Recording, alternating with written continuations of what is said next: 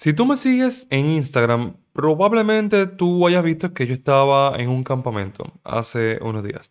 Para los que no saben, un campamento de producción es cuando, bueno, algunas personas deciden reunirse, ya sea en una casa retirada, en un estudio, lo que sea, pues reunirse a varios productores con varios cantantes y hacer hacer música, hacer lo que salga de ahí, ya sea para uno de los artistas que están dentro del campamento o quizá para proponérselo a otro artista.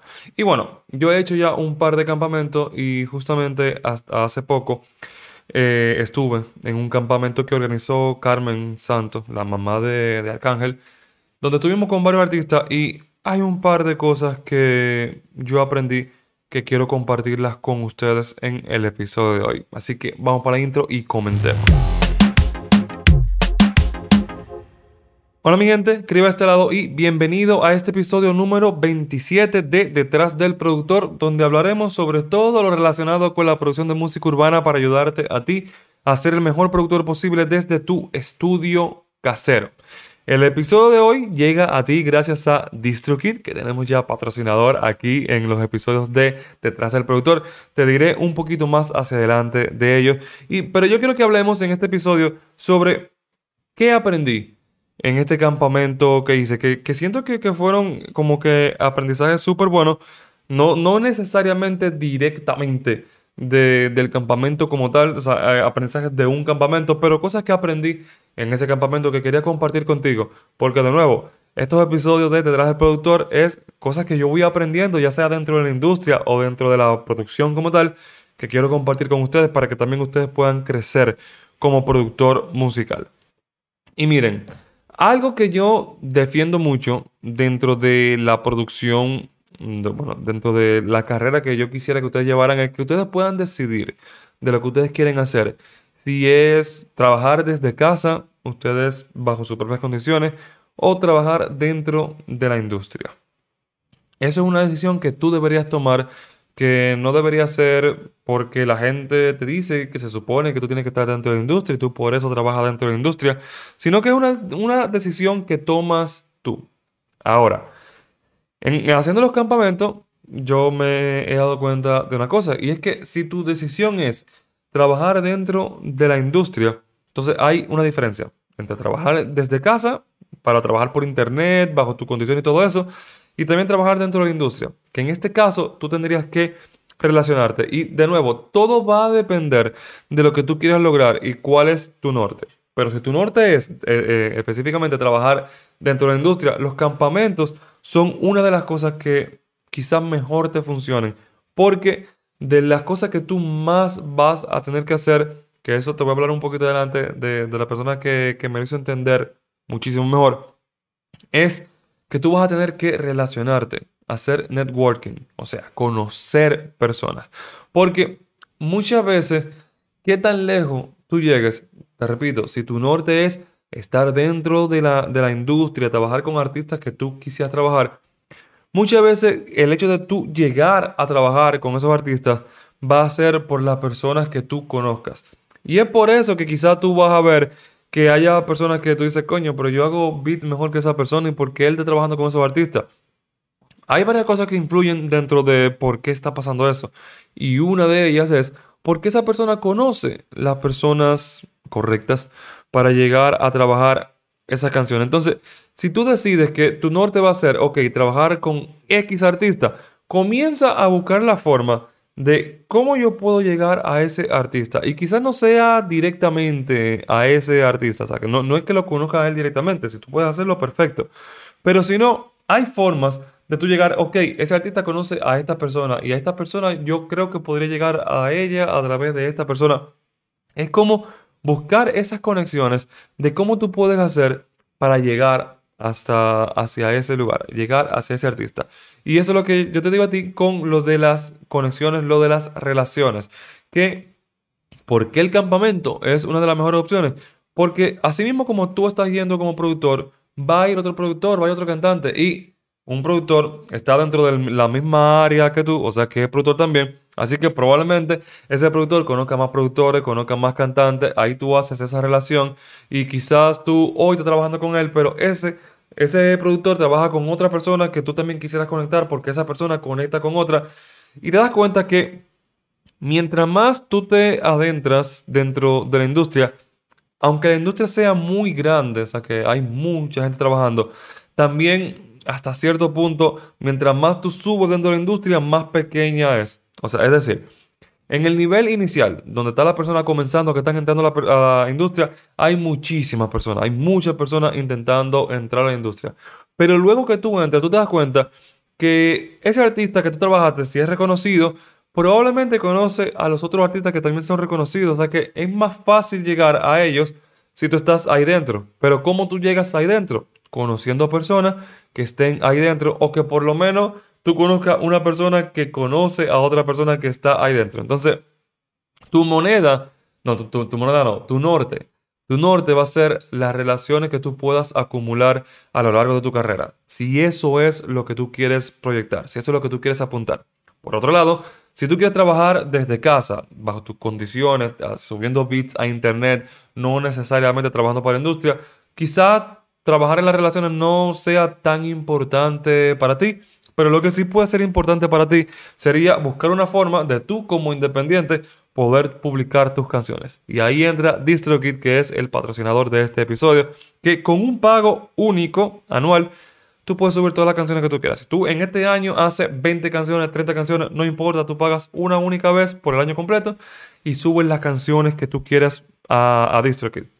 Y también una cosa, si tú eres productor o tú eres cantante y la otra persona que está trabajando contigo en esa producción también usa DistroKid, ustedes podrían dividir la ganancia directamente desde DistroKid y no tienen que estar pendientes de, ah, que le debo tanto a esta persona. No, DistroKid hace ese trabajo por ti, te da el dinero que te toca a ti, le da el dinero que le toca al otro y no se quedan con ninguna de las regalías, sino que tú eres dueño del 100% de tus regalías, tú solamente pagas ese único pago anual y ya. Tú vas a publicar tus canciones en Spotify, Apple Music y un montón de, tiendas digitales y lugares donde tú puedes publicar no solamente esas dos, sino que un montón y mientras más vayan saliendo, más se van agregando. Así que si eso es lo que te interesa a ti, tú quieres publicar tus canciones completamente independientes, bajo tus propias condiciones, te voy a dar un link en la descripción de, de este video y de este episodio. Y también tú sabes que si te registras a partir de ese link, tú vas a tener un por ciento de descuento y también vas a estar apoyando a este canal, ya que ellos son patrocinadores de este canal. Así que si te quieres inscribir en DistroKid, aprovecha el descuento que te voy a dejar aquí en el link de la descripción y comienza a publicar tus canciones. Nítido. Ok. Ahora, volviendo a, el tema. Ya quedamos claro que va a depender muchísimo de lo que tú quieras. Si tú tienes que dedicarte más a relacionarte y quizás no dedicarte más que producir, sino saber que tienes que relacionarte con gente si tú quieres entrar a la industria o si tú quieres trabajar directamente desde casa. Ahora, de nuevo, lo que yo aprendí en este campamento. Si tú quieres trabajar dentro de la industria y tú vas a hacer muchos campamentos, tú tienes que aprender a leer las personas. Y cuando digo leer las personas, es en el sentido de que tú tienes que aprender a trabajar con las personas.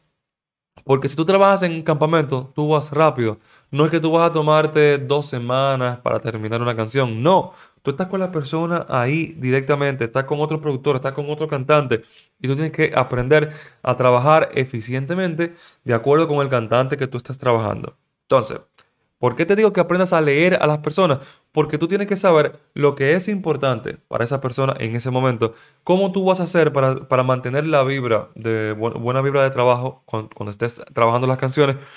Y cómo tú vas a hacer para que la relación se dé y que salga algo provechoso y que no sea como que ah, vamos a terminar esto para salir de este campamento ya nos vamos cada quien para su casa. No, que tú puedes hacer las cosas para llevarte bien, básicamente, con esa persona. Y hay algo que yo he aprendido, que lo quiero compartir con, ustedes el día de hoy, y es que por lo menos viéndolo desde este ángulo, podemos dividir la personalidad de la persona en cuatro. Y dependiendo de la personalidad de esa persona, nosotros sabemos cómo podemos manejarla para que el campamento se dé mejor, para que la relación se dé mejor, para que las canciones queden mejor. Porque recuerda que en el campamento se trabaja rápido y no todas las personas piensan igual podemos dividirlo en cuatro grandes grupos, por decirlo de una manera. Lo primero que tendríamos serían los coléricos. Y este tipo de personalidad son las personas que son súper intensas, que quieren ir súper rápido, que son enfocadas en en como que en cumplir las cosas, en que, ok, ya hice una canción, quiero con la siguiente. Si tú te topas con una persona que es colérica, quizás no sea buena idea ponerte a preocuparte por los detalles cuando están haciendo las canciones. Por ejemplo, tú tienes un colérico aquí al lado, están haciendo una canción, no te ponga a ecualizar todas las voces, a ponerte a, balancear todas las cosas para que suene perfecto, porque se te va a desesperar la persona y no va a conectar contigo, va a sentir que tú no eres un buen productor. Y no porque tú estés haciendo las cosas mal, sino porque no conectaste con esa persona y no pudiste trabajar bien con esa persona. Esto es si te toca una persona colérica. ¿Cómo tú puedes identificar a un colérico cuando está contigo? Si es una persona súper intensa, que lo que quiere es, ok, la grabación quedó bien, ya, sí, vamos a seguir con la siguiente, vamos vamos para adelante, para adelante, para adelante, para adelante, para adelante. Ellos son enfocados en lograr cosas. Yo personalmente soy colérico, no sé si se nota que yo soy muy enfocado en lograr las metas que yo me ponga. Sí, de hecho yo me hice el, el test, yo soy colérico el 95%, o sea que casi completamente colérico. Después tenemos el segundo tipo, la segunda personalidad, que serían los sanguíneos. Este tipo de personalidad son personas que son como más de pasarla bien, de caerle bien a la gente, de, son, la, la, persona como que siempre están contando chistes, siempre están entre la risa y la cosa. Estas personas suelen ser un poquito más desorganizadas cuando están trabajando, por lo tanto se les puede pasar el tiempo. O sea, que son personas que lo que va a hacer es que va a preferir que como que caese bien contigo, va a hacer chistes de que todo pase bien. A esta persona tú tienes que darle un poquito de estructura cuando estás trabajando, porque si se lo dejas a ella, fácil que se quedan contando chistes y no graban ninguna canción. Entonces, si, tú tienes una persona sanguínea al lado de ti, que son estas personas que, de nuevo, siempre están, que son los lo que están bailando, el alma de la fiesta, los que cuentan los chistes, ojo con eso. Es verdad, tú tienes que también quizás no ser tan intenso como si sería un colérico, pero sí darle un poquito de estructura porque si no el campamento se te va a desperdiciar y no vas a poder sacar las cosas. Y esa persona, aunque se sienta bien contigo en el campamento, quizás después no quiera trabajar contigo porque se siente que contigo desperdició el tiempo. Porque, oye, duramos cinco días dentro del estudio y nada más sacamos una canción. Si tú dejas como que no, no le das estructura al sanguíneo, fácilmente que eso es lo que pasa. De nuevo, volvemos con otro tipo, otro tipo de personalidad que sería el melancólico, sería el tercer tipo de personalidad. Y este, esta personalidad es de la persona a la que son, vamos a decir, las perfeccionistas. Estas son las personas que te van a pedir grabarlo 50 veces porque siente que la siguiente va a ser mejor. Te dice, vamos a grabarlo de nuevo porque no, de verdad, la siguiente me va a quedar mejor, vamos a grabarlo de nuevo. Ey, súbeme eso un poquito porque nada, me suena feo, súbelo un poco, ven, pon un poquito de reverb, pon un poquito de autotune mientras están grabando. Estas personas tú tienes que aprender a manejarla porque se pueden ahogar en un vaso de agua, se pueden ahogar durante la grabación. Ahora, a esta persona tú no puedes decirle, sí, la grabación está bien, vamos a seguir con la siguiente. Ah, ah, ah, Va a sentir que tú lo estás haciendo por salir de ello, que realmente tú no quieres hacer la cosa bien. Con esta persona tú te vas a tomar un poquito más de tiempo para terminar con las canciones, pero tienes que hacerlo. Tienes que dedicarle el tiempo que él se sienta que tú lo estás entendiendo, que si él quiere repetirlo quizás no 50 veces, tú lo puedes morder un poquito para que con la vez número 3 o 4 ya tú estés bien. Depende de cómo tú manejas la cosa. Pero tienen que entender que es un tipo de personalidad que va a querer hacer las cosas perfectas, que va a querer repetir las cosas muchas veces. Y tú tienes que darle la oportunidad de que él pueda saciar ese deseo de que las cosas están saliendo bien. No, lo, no te recomendaría que lo desesperes, sino como que vayas un poquito a su ritmo, quizás lo lleves un poquito más a, que las cosas sí sucedan, pero dale tiempo de que él entienda que las cosas están saliendo como quiere, porque si no se va a frustrar y no va a querer volver a trabajar contigo y de nuevo tú vas a perder esa relación. Y el cuarto tipo de, personalidad serían los flemáticos. Y esas son personas que son básicamente las la personas que, que están como que Nah, que pase lo que tenga que pasar. Que son gente que si es por ello, la vida se le pasa por delante, las cosas no se hacen porque, bueno, no era el tiempo, quizá en un futuro lo voy a poder hacer. Con estas personas, cuidado porque de nuevo tú puedes perder básicamente todo el tiempo en el campamento porque si se lo dejas a ellos, quizá no hagan ni una sola canción. Ojo con eso. Entonces, a estas personas, justo como los sanguíneos, como los sanguíneos, tú tienes que darle una estructura para que las cosas se hagan, pero también quizás tengas que presionarlo un poquito más. No lo presionaría como por ejemplo con los melancólicos. Tampoco lo, lo presionaría como por ejemplo como los coléricos, porque los coléricos te, presionarían a ti. Porque tú eres que tiene que estar a su nivel de energía. Con los flemáticos tú sí tienes que darle un poquito más de, un poquito, como un poquito más de iniciativa. La iniciativa tienes que tenerla tú Quizá ellos no persigan tanto la, la perfección como los melancólicos, pero van a ser un poquito más... Ah, bueno, vamos a ver si lo hacemos mejor, quizás, si no, está bien, déjalo así. Tú tienes como que, que guiarlos tú. Entonces, ¿por qué te digo de estas cuatro personalidades? Porque dependiendo de con, la persona que tú estés trabajando, si tú lo tratas como otra personalidad que no es, puede ser que se te frustres y no tengas la relación. Por ejemplo, si tú, por ejemplo, yo como colérico, que soy súper intenso, si yo tengo un sanguíneo al lado de mí y yo veo que está haciendo mucho chiste, yo lo que quiero es como que presionar, presionar, presionar para que se hagan las cosas, él se puede sentir como que lo estoy presionando. Un flemático también, lo estoy presionando, ese tipo no me cae bien porque lo que quiere es como que es súper intenso. Oh, Dios mío, yo no quiero trabajar con esa persona.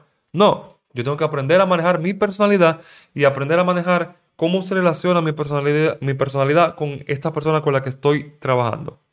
Así que, ojo, que si tú, trabajando, si tú vas a trabajar campamentos, tú tienes que aprender a leer las personalidades de las personas y no solamente en el campamento, sino también con quien sea que tú estés trabajando, ya sea en casa, sea con grandes en la industria, con pequeños en la industria, con gente que no esté en la industria, que son nuevos talentos, te recomiendo que aprendas a manejar las personalidades. Y te lo digo que lo, que lo no porque lo aprendí en este campamento, es algo que, ya yo vengo sabiendo que, que he hablado con mentores eh, que saben del tema. Pero en el campamento me di cuenta que justamente con la persona que estábamos trabajando, había una persona que era colérico y un poco de sanguíneo. Y otra persona que era un poquito más melancólico. Entonces, ¿qué pasa? Si yo lo trabajaba de igual manera, eh, no iba a funcionar. Por ejemplo, a, la persona que era colérica era como que sí, vamos a grabar, vamos a grabar, vamos a grabar. Sí, quedó heavy la toma, vamos a seguir con la siguiente y vamos, vamos avanzando, vamos avanzando. Pero con la otra persona, yo tuve que dedicarle un tiempo a crear una plantilla de grabación, ponerle un poquito de reverb, ponerle autotune, ponerle un poquito de compresión, ponerle un poquito de brillo, para que se sienta cómodo durante la grabación, porque esa persona es perfeccionista. Y si no se escucha bien durante la grabación, va a decir que está mal y va a decir, vamos a repetirlo. El colérico no. El colérico dijo, eso está bien, está bien, está bien, vamos a seguir, vamos a seguir, vamos a seguir. Ojo con eso. Y lo siguiente que quería hablar contigo, que también me pareció súper interesante en este campamento, es que eh, nos pudieron hablar con José Galíndez, es una persona que habla mucho sobre el mindset, habla mucho sobre, bueno, la, la mentalidad que tú deberías tener. Y hay algo que él dijo que hizo clic, y es que no dejes que tu ego te guíe. Hay veces que tú tienes que ceder. Si tú quieres entrar a la industria, hay veces que tú podrías decir, que tú como productor puedes decir, no, yo sé que esta es la forma correcta de hacerlo. Pero tú no puedes cerrarte en que tú tienes la razón y que el otro no. Si tú quieres mantener una relación, ya sea dentro de la industria o fuera de la industria, como sea, tú no puedes dejar que el ego sea el que te guíe. Hay veces que tú tienes que decir, esta persona tiene más experiencia que yo y aunque yo considere que esta es la forma correcta, ok, la relación es más importante aquí yo no me voy a cerrar, ok, está bien, vamos a ceder, vamos a hacerlo como tú dices, vamos a probar, vamos a ver qué tal. No dejes que el ego sea el que toma la decisión. Quizás tú puedes proponer, mira, yo considero que esta es la forma correcta, pero no, no cierres puentes por el ego. No cierres puertas por el ego. No dejes que el ego te guíe. Y otra cosa que también él dijo, lo de las relaciones, que eso lo hablamos un poquito al principio, que si tú quieres entrar a la industria, hay veces que no es ni siquiera el dinero. Un artista con un inversionista muy grande le puede invertir muchísimo dinero y como quiera el artista no entra a la industria. Como quiera el artista no se pega. Puede ser que tú seas el mejor productor del mundo, pero si la gente no sabe que tú eres el mejor productor del mundo, es como si no lo fuera. Entonces, si tú quieres trabajar dentro de la industria musical, las relaciones van primero. Tú, claro, tienes que desarrollar tu carrera como productor, tienes que ser un muy buen productor y todo eso. Sí, claro que sí. Pero tú tienes que enfocarte en desarrollar esas relaciones porque eso es lo que van a permitir que tú entres. Por eso es que hay veces que tú podías decir como que, mira, ese productor quizá no, no es tan bueno, yo soy mejor que ese productor, pero ¿por qué él está trabajando con esos artistas que, que yo quisiera trabajar? Porque él conoce a esa persona, como, como, ya, como ya dijimos antes. Entonces, las relaciones van primero, aunque eso suponga pasar mucho trabajo. Por ejemplo, yo vivo en Punta Cana. Este campamento que hicimos, lo hicimos en Jarabacoa. Bueno, tú quizás no, no conoces de República Dominicana, pero esos son más o menos como 4, 5 horas, 6 horas, depende si hay mucho tráfico en la capital, porque yo pasé por, por la capital para llegar allá a Jarabacoa. Y son 5 horas conduciendo. Y claro que sí. Y aunque a mí no me paguen, yo, claro que sí, yo vuelvo y, y voy para ese campamento. ¿Por qué? Por las relaciones que yo iba a hacer ahí. En ese campamento estaba un artista que Personalmente yo siento que puede hacer una conexión bastante buena y puede llegar bastante lejos. En ese campamento conocí a Fabián, Fabián Elí, el, que trabaja con, con, Anuel. Ese campamento lo, organizó eh, Carmen, la mamá de Arcángel, que también tiene muchísimo contacto. Fui y hice una relación mucho más personal con Carmen, ya yo la conocía desde antes, conocí también a Fabián en, en ese campamento. Y son conexiones que más adelante pueden salir cosas, puede que no, puede que sí, pero ya él me conoce. Quizás en algún momento él dice, ah, mira, esta cosa quizás sí, claro, mira, con Criba lo podemos hacer. Puede eh, pasar ahí, pero ¿qué? Yo puse la relación primero. Ese campamento me quedaba incómodo, que me quedaba lejos, que tal cosa, y yo pude haber dicho, yo no voy para ese campamento, yo quizás trabajo desde aquí, desde mi casa, y le mando los instrumentales y que graben ellos por allá. Pero el hecho de yo ir hice que la relación con Carmen se fortaleciera, que conocí a Fabián, como te dije, conocí a estos artistas que no sé si lo puedo mencionar, por eso no digo los nombres aquí. Se dieron relaciones súper, súper buenas simplemente por estar ahí. Es algo que, José eh, Galíndez lo dijo. Que, óyeme, hay veces que sería bueno que tú seas el primero en llegar, el último en irte, porque las relaciones que pueden surgir, las conversaciones que se pueden dar y tú participar en esas conversaciones te pueden abrir muchísimas puertas que quizás si no hubieras ido, no hubieras abierto, quizás si no hubieras estado, no hubieras participado y entonces no hubieras logrado eh, llegar a donde tú quisieras llegar, quizás. Y otra cosa que también dijo José Galíndez, que, que fue que tuvimos una conversación ahí, en una llamada, que que, se dio en el campamento. Otra cosa que él dijo fue, sea cual sea tu decisión, ya sea que si tú quieres entrar a la industria, ya sea que tú quieras trabajar eh, por tu cuenta, lo que tú quieres hacer, algo que tú tienes que cumplir, debería ser la constancia y la disciplina. Nada que sea importante, que sea bueno, que sea que valga la pena eh, luchar por eso. Nada que sea así llega rápido. Y si llega rápido, quizás tú hiciste un golpe de suerte, que está bien si lo da, pero lo normal es que tú tengas que tener constancia, que tengas que hacerlo por mucho tiempo. Hay una frase súper famosa que dice, yo duré 10 años para convertirme en un éxito de la noche a la mañana. Porque lo que pasa es que cuando el éxito llega, la gente te conoce del éxito hacia adelante, pero no conoce todo el tiempo y todas las cosas que tú hiciste antes de eso. Y para tú hacer todas esas cosas, tú necesitas constancia. Entonces, eso es lo que tú tienes que tener. Y la constancia se, se lleva a tú estar ahí una y otra vez cuando se necesite. Tú tienes que desarrollar la disciplina. Tienes que buscar la forma de, de que la disciplina sea uno de tus valores principales. Porque se necesita, se necesita, se necesita mucha disciplina, mucha constancia para tú poder llegar lejos en la vida, lo que sea que signifique llegar lejos para ti. Lo que sea que esa meta para ti, vas a necesitar disciplina y vas a necesitar hacerlo por mucho tiempo. Por lo menos eso es en promedio. Yo espero que estas tres cosas principales, que ya sea, bueno, volvemos para, para cerrarte un, un poquito al principio, trabajar en casa o en industria, vas a saber que tú puedes dedicarte a hacer las cosas de una forma o trabajar en tus relaciones para poder entrar a la industria. Tienes que tomar esa decisión.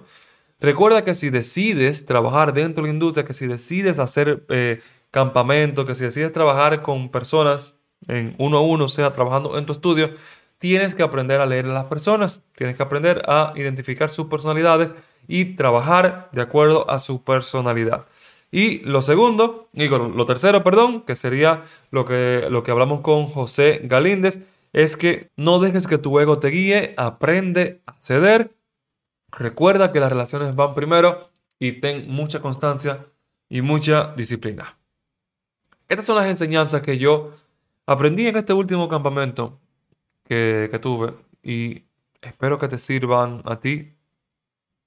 Yo espero que de verdad hayan por lo menos hecho clic, aunque sea una de las ideas que haya hecho clic contigo y que te haga crecer.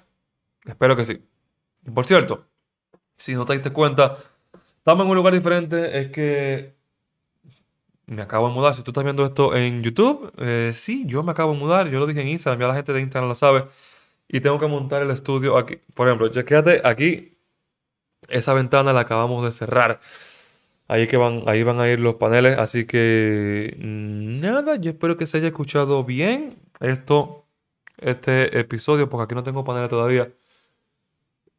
Y, ya, me voy a despedir, porque si me quedo hablando, oh Dios mío, yo, yo soy una persona que hay que mandarla a callar porque si no habla toda la vida. Oye, me lo estaremos viendo para la próxima, de verdad que espero que te haya gustado este episodio. Y déjame saber aquí debajo en los comentarios si tú estás viendo en YouTube de qué te gustaría que sea el siguiente episodio. Nos estaremos viendo para la próxima. Chao.